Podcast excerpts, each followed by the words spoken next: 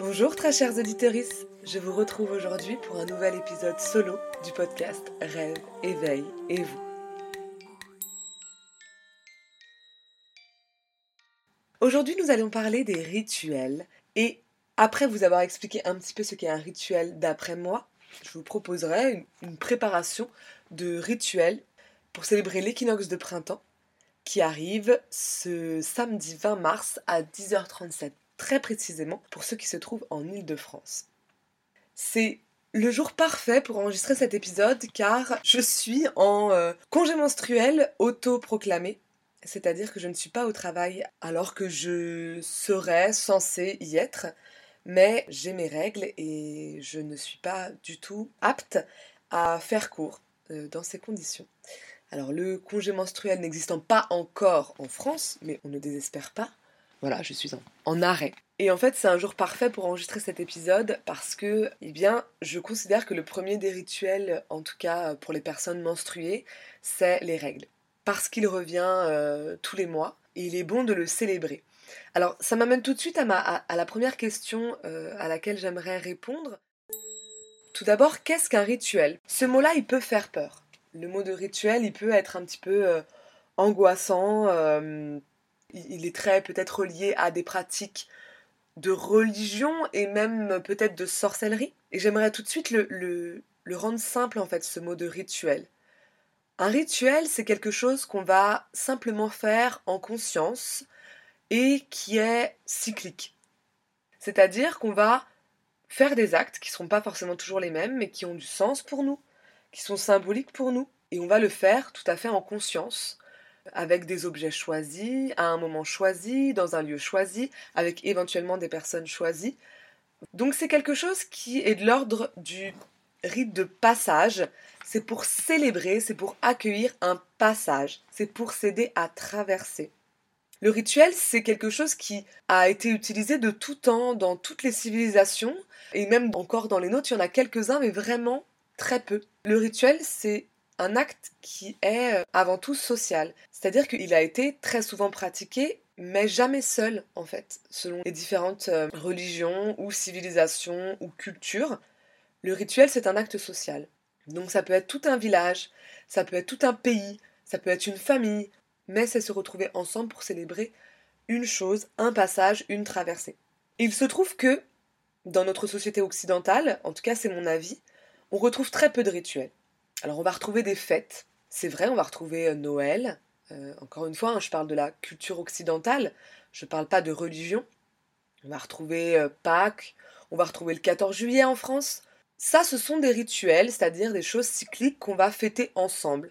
On va se retrouver, on va manger d'une certaine manière, on va faire des actes, s'offrir des cadeaux, s'offrir du chocolat, etc. Donc il y a cette idée de rituel, sauf qu'elle est complètement si je peux dire ça, désymbolisé, désacralisé. C'est quelque chose de l'ordre plutôt de l'habitude, parce que c'est pas forcément fait en conscience, en conscience qu'on est en train de traverser quelque chose. Donc on a gardé cet aspect un peu désincarné, vide du rituel dans la société occidentale, et euh, notamment depuis ben, le XVIIIe siècle, depuis le fait qu'on ait, euh, entre guillemets, tué Dieu, puisque ces rituels-là étaient très souvent euh, pris en charge par la religion et notamment euh, les étapes de la vie qui étaient marquées par des célébrations religieuses. La naissance par le baptême, l'adolescence et pour les femmes pas loin des premières menstruations, même si évidemment la religion catholique ne l'a jamais précisé ainsi, la première communion. Ensuite, l'union à quelqu'un, le mariage. Ensuite, la première naissance, le baptême, à nouveau. Ensuite, euh, l'enterrement, etc. Donc on avait cette idée de rituel, de moment social intense de célébration d'étapes de la vie euh, dans la religion. On l'a encore évidemment, mais la société occidentale a réduit beaucoup la religion. Je ne suis pas du tout en train de le regretter, puisque euh, en fait la religion aussi a eu tendance à vider de sens tous ces, tous ces actes, en fait, toutes ces célébrations. C'était des choses qu'il fallait faire, il fallait faire son catéchisme, il fallait faire sa première communion. Et on a oublié le sens fort, quand je dis on, c'est une généralité dans la société occidentale, je ne parle pas du tout des personnes qui pratiquent ces choses, qui individuellement peuvent les avoir tout à fait en conscience et les pratiquer comme de véritables rituels. Là, c'est une généralité sur ce qu'on peut voir dans cette société.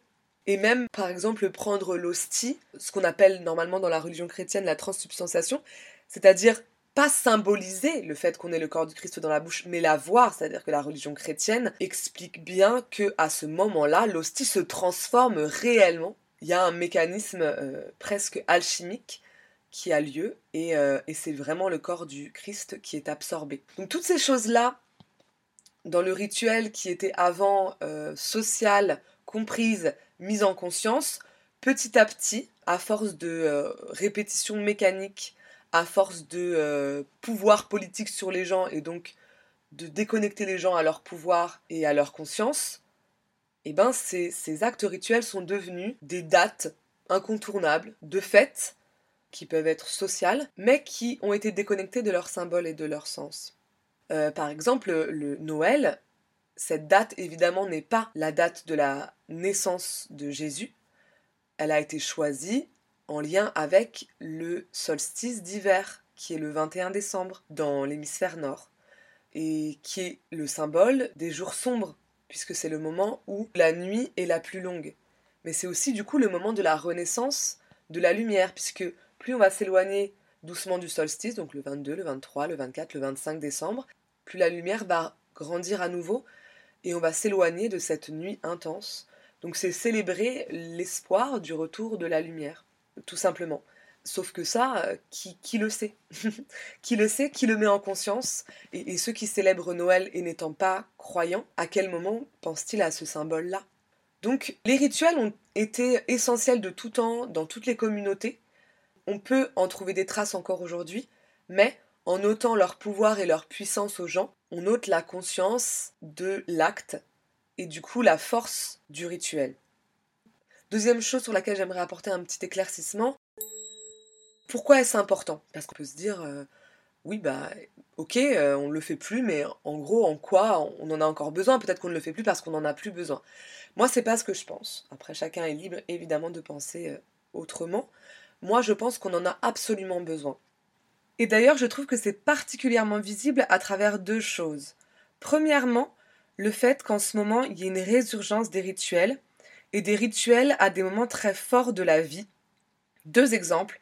Premier exemple, le rituel au moment de l'accouchement. Je connais des personnes qui travaillent justement sur des rituels qui accompagnent la femme qui devient mère après son accouchement et qui rappellent des rituels pratiqués par euh, certains peuples qui entourait la maman, notamment par des femmes, notamment par des femmes de sa lignée. Il y a donc des pratiques qui reviennent, qui existent de nouveau, qui sont prises en charge notamment par des femmes, et qui rappellent à quel point on a besoin de ces moments pour traverser et pour être aidé par les autres en communauté. Le moment de l'accouchement et du post-accouchement, il est essentiel on entend de plus en plus parler du fait que les femmes, à ce moment-là, se trouvent très seules, très démunies, dans une société occidentale individualiste, où elles ont un congé maternité, certes, mais pas très long, par rapport à ce que c'est que d'accueillir une vie humaine euh, dont on a entièrement la charge. Dans une société où le père n'est pas considéré comme un parent à part entière et à qui on ne donne pas le droit et la chance d'accompagner la naissance de l'enfant, et où on a des témoignages de dépression de ces femmes qui sont seules et qui ont besoin d'aide. Deuxième rituel qui commence à revenir, c'est le rituel des premières lunes, donc le rituel des premières règles des jeunes filles. Ça c'est pareil. Euh, rappelez-vous, s'il y a des femmes qui écoutent ce podcast, vos premières menstruations, comment est-ce qu'elles ont été accueillies? Est-ce que vous avez osé le dire à vos parents? Est-ce qu'il y a eu une célébration de ça? Moi, je me souviens, c'était à Pâques, justement, la renaissance, le renouveau, et mon père, avec sa, son naturel euh, joyeux, euh, a dit euh, en bas de l'escalier, moi j'étais en haut, bah alors, tu me dis pas, c'est important, etc. Et moi j'étais toute gênée, alors que oui, c'est important. Oui, c'est un moment de célébration, oui, c'est un moment de transition et de passage, et il y a des rituels de cercle de femmes qui vont accompagner les jeunes filles dans leur première menstruation. Ça, c'est deux rituels qui reviennent très fortement et qui me semblent essentiels. Et l'autre preuve que les rituels sont il me semble très important, c'est que les peuples qu'on appelle les peuples premiers, qui n'ont pas été touchés par cette société individualiste, euh, désempouvoirante, encore une fois, néologisme, et de consommation, ont gardé leurs rituels intacts. Et leurs rituels qui peuvent être parfois très puissants, même dangereux. Nous, les rituels se sont transformés dans une société de consommation en le fait d'acheter des choses, de consommer des choses, dans une société désempouvoirante en des choses qui n'ont plus aucun symbole, alors que les personnes qui n'ont pas été touchées par ça ou peu ont gardé cette idée de rituel. Et que nous-mêmes, vous allez le voir, on a recréé individuellement des rituels. Parce qu'en fait, on en a besoin. C'est-à-dire qu'il y a des étapes très importantes de la vie. Et j'ai l'impression que dans notre société actuelle, tout est un peu brouillé. On ne sait pas quand on n'est plus enfant, on ne sait pas quand on n'est plus adolescent, on ne sait pas quand on est adulte, on ne sait pas quand on devient parent. Parce qu'on ne devient pas seulement parent en ayant un enfant, alors vous allez me dire, c'est facile, c'est mignon de le dire quand on quand on n'est pas parent soi-même et qu'on n'a pas d'enfant. Je le reconnais, il n'y a aucun problème. Mais j'ai été témoin de parcours de vie et je vois bien que c'est pas si facile que ça. Hein. C'est tout comme quand on devient adulte. On ne devient pas adulte à 18 ans. Donc, ce qui me semble important dans le rituel, c'est le fait de s'aider à traverser soi-même et d'aider à traverser les autres une période de la vie et d'arriver dans une nouvelle. De l'accueillir, de la prendre en conscience et de la symboliser par certaines actions. Euh, voilà pourquoi je propose aujourd'hui un rituel qui est un rituel tout simple, qui est un rituel d'accueil des saisons. Et quoi de plus cyclique que les saisons? Quoi de plus euh, visible aussi dans notre quotidien que les saisons? Malgré évidemment tous les bouleversements climatiques que nous avons provoqués. Mais ça me semble essentiel de marquer le pas ça me semble essentiel de dire tiens, je suis en train de traverser, tiens, l'énergie n'est plus la même. Quand on passe d'enfant à adolescent, quand on passe d'adolescent à adulte, mais aussi quand on passe de l'hiver au printemps, du printemps à l'été, les énergies sont plus les mêmes, je ne suis plus dans le même monde, autour de moi ce n'est plus le même paysage, il s'agirait de l'acter et de pas être passif pour dire ah tiens, autour de moi ça change mais à l'intérieur ça change pas. Le rituel est donc pour moi essentiel parce qu'il permet de traverser en conscience les différentes étapes. Et je pense que on ritualise tous à notre manière, sans forcément le savoir. On a tous des petits rituels, des petites habitudes, des petites choses qu'on fait, et qui peuvent être toutes simples. Par exemple, prendre un café ou un thé le matin. C'est un rituel. Comme je suis professeur, je pense à la salle des profs, le rituel du thé ou du café à la récréation du matin. C'est un rituel que euh, certains gardent après la retraite. C'est un rituel parce qu'il est fait en conscience je me pose, je sais qu'à cette heure-ci je serai à cet endroit-là et que je ferai telle chose. Et c'est aussi un repère essentiel pour le corps, pour le mental, pour le cœur. Ça fait du bien de savoir où on sera à cette heure-ci, et surtout dans les périodes où on sait pas trop, où on peut pas trop se projeter. Moi, je sais que j'avais des, j'avais des rituels et ils vont revenir. Pour l'instant, ils sont en suspens. C'était mes cours de danse. Je savais qu'à telle heure, je serais avec telle personne, dans telle salle, en train de faire telle chose et ça me faisait énormément de bien parce que c'était un repère pour ma journée. Peu importe comment se passait cette journée, alors évidemment, on n'est jamais sûr, évidemment c'est la vie, si je tombe en panne de voiture, bon, je serais peut-être pas à cette heure-ci à cet endroit-là. Mais en tout cas, sans accident, je me retrouverai à cet endroit-là, à faire cette chose avec ces personnes. Et ça, c'est un pilier dans la vie. En tout cas, pour moi, c'est une chose essentielle.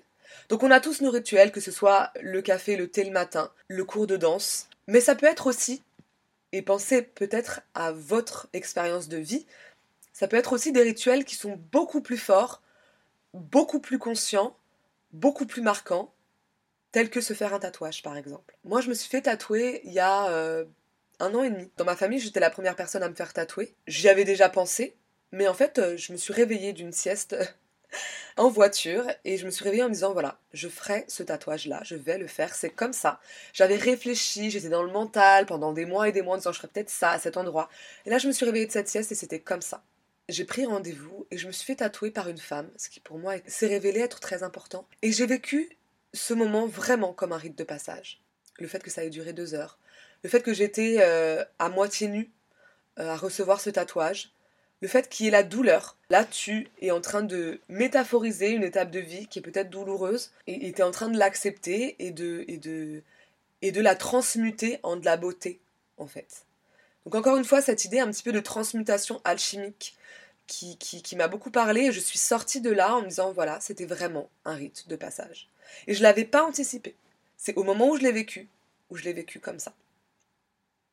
Donc ça peut être, voilà, ça peut être des tatouages, ça peut être fabriquer telle chose, euh, vous dire, euh, bah voilà, j'ai... Euh, tout ça pour dire que il y a des rituels, on en fait malgré tout, mais on n'appelle peut-être pas ça des rituels.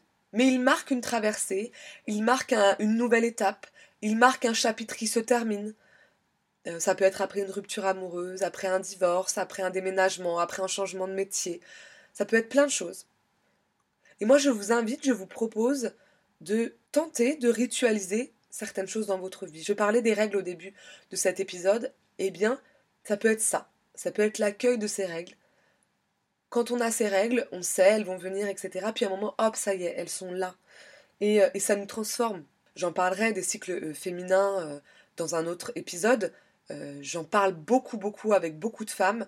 Je me rends compte qu'on n'est pas du tout tout au même point. C'est une évidence, c'est normal, mais il y a des personnes à qui on n'a pas du tout appris à écouter leur cycle, à se regarder vivre ce cycle, à déterminer quels sont les moments où on est comme ça, où on ressent telle énergie, il va falloir qu'on fasse telle chose pour soi. Alors que ça, c'est cyclique par excellence. Ça revient. Toutes les quatre semaines environ, on va avoir de nouveau cette sensation-là. Plus ou moins, bien sûr, mais on retrouve des choses. Et accueillir ces moments-là, les célébrer, c'est ne plus être en conflit avec soi-même, ne plus être en colère, moi, mes règles, elles viennent et je suis contente de les accueillir. Par contre, je ne peux les accueillir que d'une certaine manière. Aujourd'hui, je ne peux pas accueillir mes règles en faisant cours à 30 élèves. Je ne suis pas connectée au même niveau. On est presque dans un état méditatif quand on a nos règles, hein presque dans un état modifié de conscience. Donc là, je ne suis pas connectée avec 90% des humains. Donc je ne peux pas répondre à leurs besoins, je ne peux pas leur faire cours. Je ne peux pas. C'est une incapacité. C'est pas que je ne veux pas, je ne peux pas, je n'y arrive pas. Et c'est la première fois de ma vie que je m'autorise à dire je ne vais pas euh, faire court parce que je suis dans cet état-là, donc c'est aussi la première fois que je le ressens autant, tout simplement parce que je vais faire mal et je vais faire du mal. Et ce sera contre-productif totalement. Donc le premier rituel, ça peut être celui-ci. Mais ça peut être aussi le rituel d'accueil du jour. On se lève un peu plus tôt, on allume une bougie, on ressent de la gratitude pour cette nouvelle journée. Voilà, on peut ritualiser tout ce qu'on veut à partir du moment où ça nous fait du bien et que le mettre en conscience nous aide à accueillir les choses. Encore une fois, c'est une question d'intuition et de ce qui vous parle. Prenez uniquement ce qui vous parle et allez chercher, allez chercher en vous-même les choses qui euh, vous appellent. Moi, je vous donne des outils, je les partage avec vous parce que moi, ils me parlent. N'hésitez pas à, aller en chercher et n'hésitez pas à me les partager également. Voilà donc ce qu'est un rituel. Voilà pourquoi les rituels sont essentiels d'après moi dans la vie. Et voici les quelques rituels que vous pratiquez peut-être déjà. Je vais m'intéresser plus à l'équinoxe.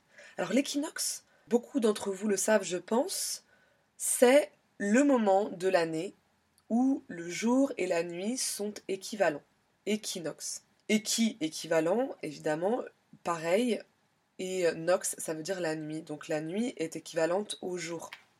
Il y a deux équinoxes dans l'année, l'équinoxe de printemps et l'équinoxe d'automne. Et pour l'été et l'hiver, nous avons les solstices. Le solstice d'été, c'est le jour le plus long, et le solstice d'hiver, c'est la nuit la plus longue. Tous les ans, toutes les saisons sont rythmées par cela.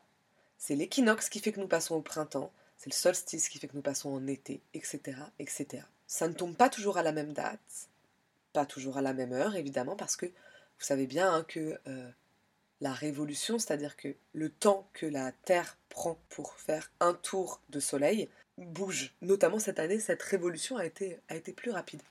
Donc, samedi 20 euh, mars à 10h32 heure d'Île-de-France, nous allons vivre l'équinoxe de printemps. Cet équinoxe est donc la base des saisons sur des données scientifiques, c'est aussi une base astrologique puisque c'est à ce moment que nous basculerons de la saison du poisson à la saison du bélier. Et le bélier constitue le premier signe de la roue astrologique, c'est-à-dire que nous allons recommencer une nouvelle année astrologique.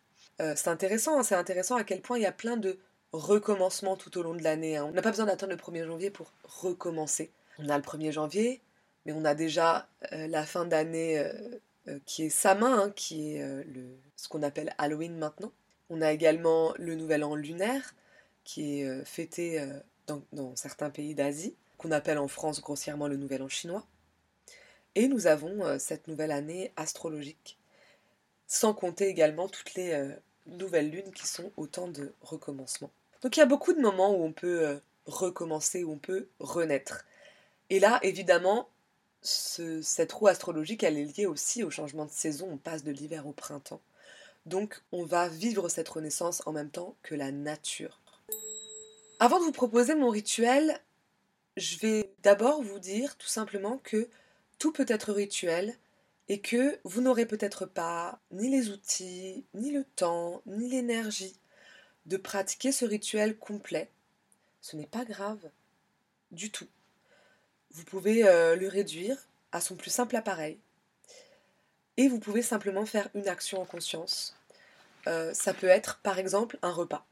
Un repas que vous allez préparer en conscience pour célébrer cette journée, que vous allez partager en conscience. Donc soit vous le partagez avec vous-même, soit avec la personne qui partage votre vie, bref, peu importe.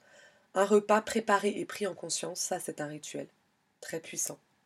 Ça peut être une balade, dans la nature pour justement célébrer le renouveau. Ça peut être un bain avec du gros sel, avec des huiles essentielles, euh, qui vous parlent, qui vous appellent à ce moment-là. Ce moment où vous allez ralentir et célébrer et accueillir. Ça peut être aussi faire l'amour. Encore une fois, je le répète, faire l'amour peut être un rituel de partage, de plaisir, de bonheur, de célébration des forces de vie.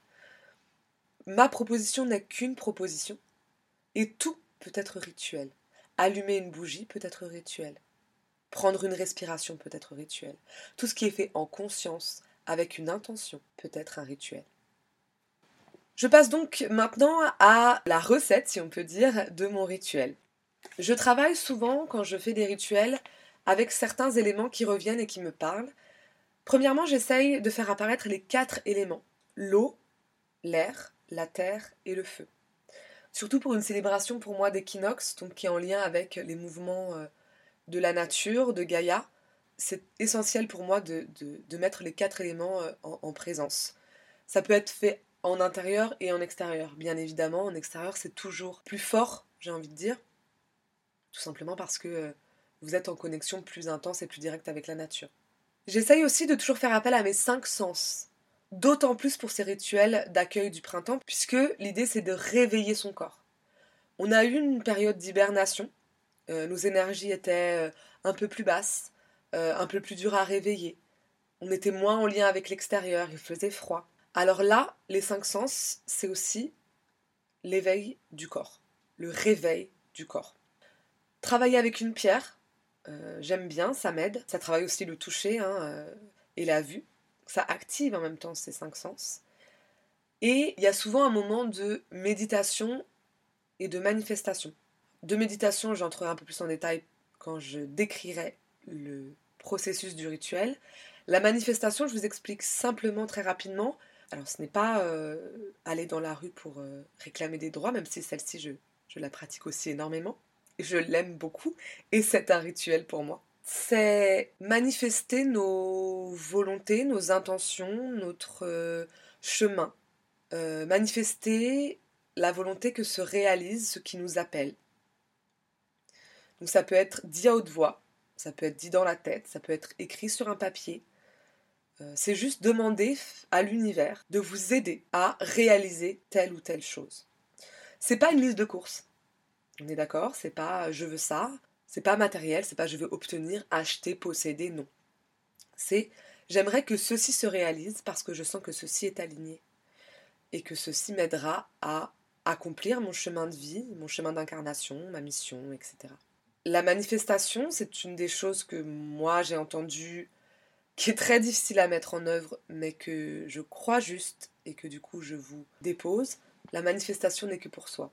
Vous ne pouvez pas demander quelque chose pour quelqu'un d'autre. Vous pouvez soutenir en énergie cette personne, mais il n'y a qu'elle qui peut manifester pour elle-même.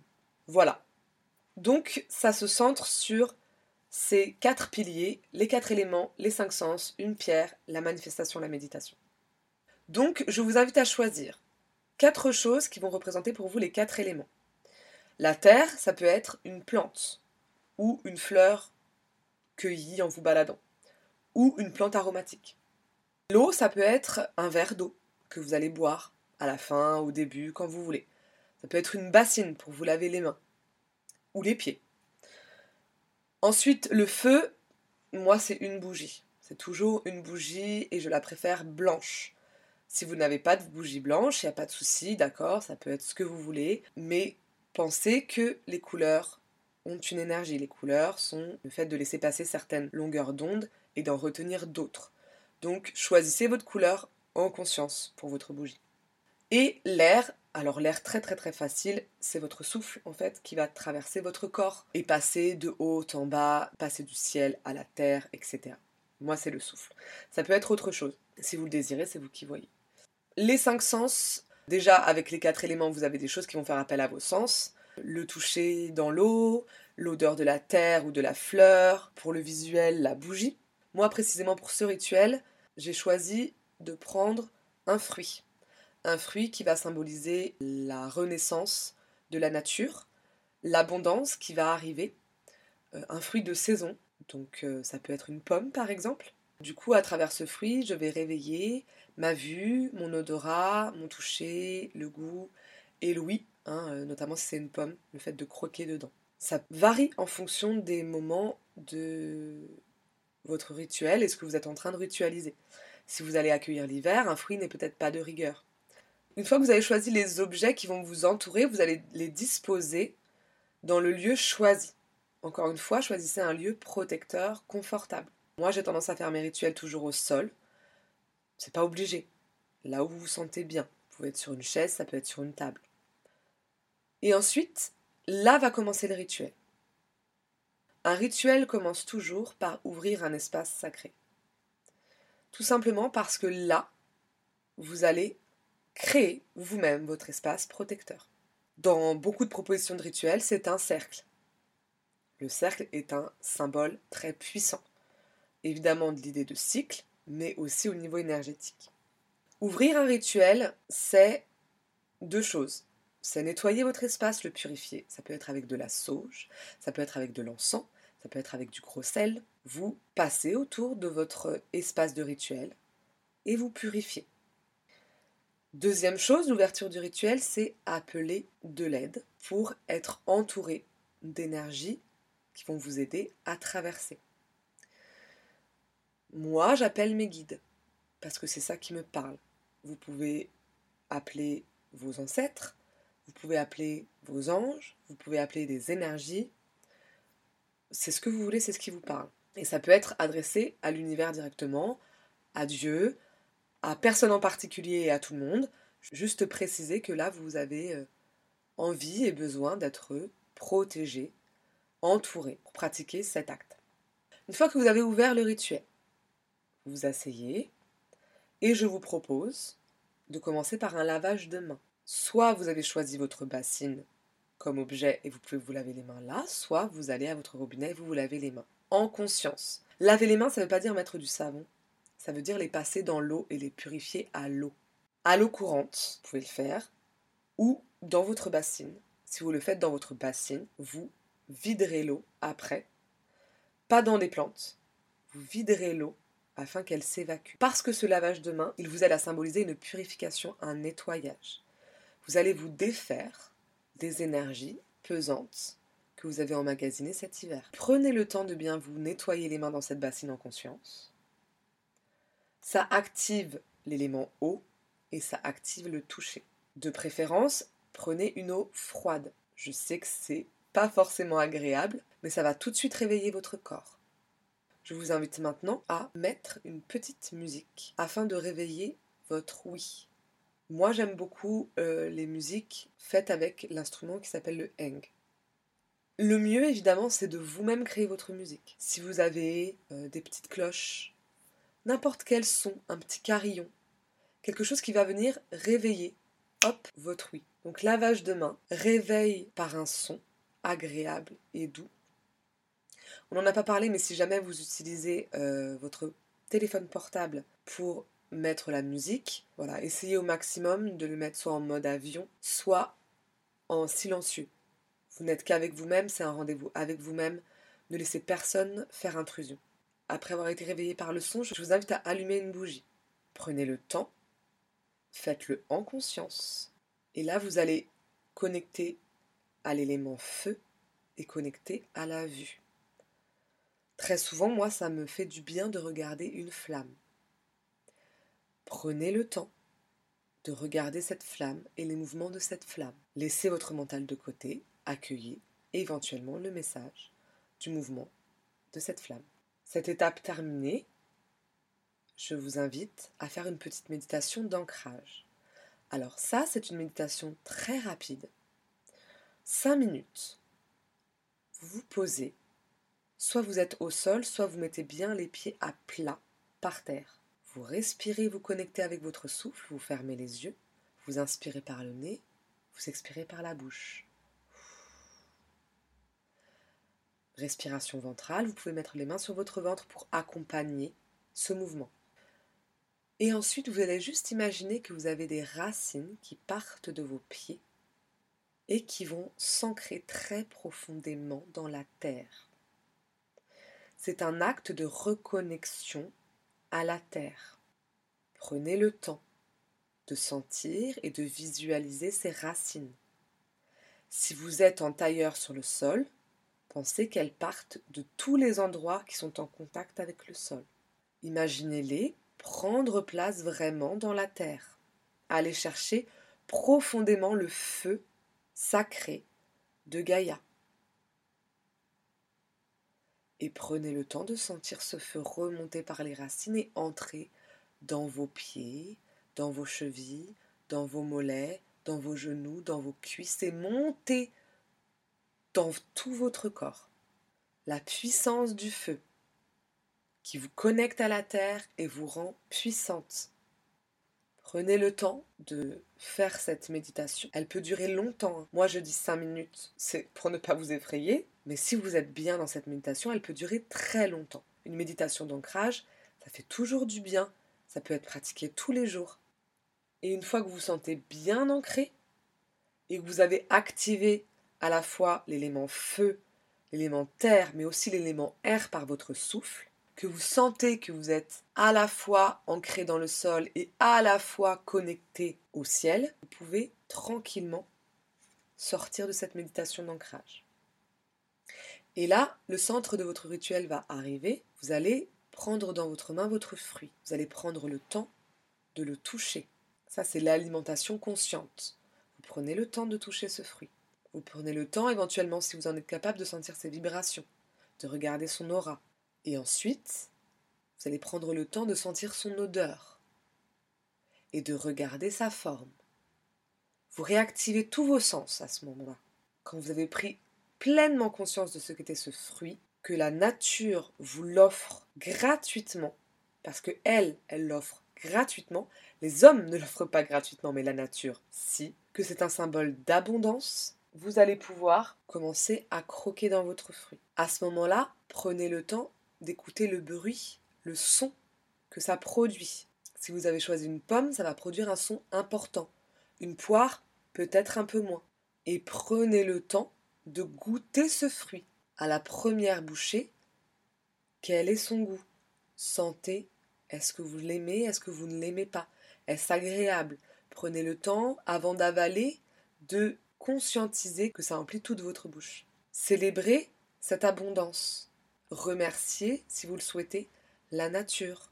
Sentez-vous en gratitude.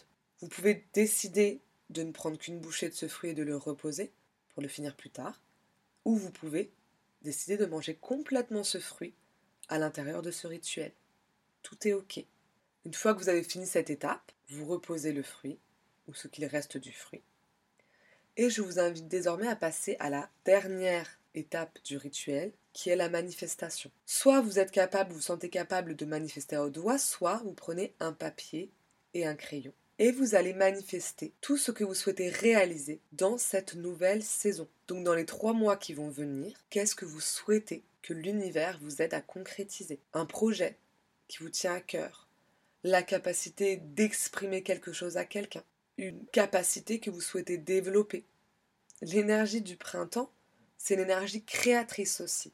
Donc tous les projets liés à la création, à l'énergie créatrice, n'hésitez pas, c'est le bon moment pour les manifester. Un nouveau travail, un nouveau projet dans le travail, un nouveau hobby, une passion, quelque chose que vous voulez commencer à partager avec le monde, que vous avez gardé pour vous jusqu'à maintenant. L'écriture, euh, la musique, le chant, la danse, toute cette énergie de création, laissez-la vous guider pour savoir ce que vous avez envie de manifester. C'est très difficile, je trouve, l'exercice de la manifestation parce que ça oblige à hiérarchiser. Mais du coup, c'est très important. Qu'est-ce qui est important pour moi en ce moment? Qu'est-ce que je veux réaliser? Qu'est-ce que je vais soutenir de par mon énergie, comme projet, comme action? Ça vous montre aussi que le rituel, il n'y a pas du tout besoin d'avoir euh, une relation magique aux choses, ou même spirituelle.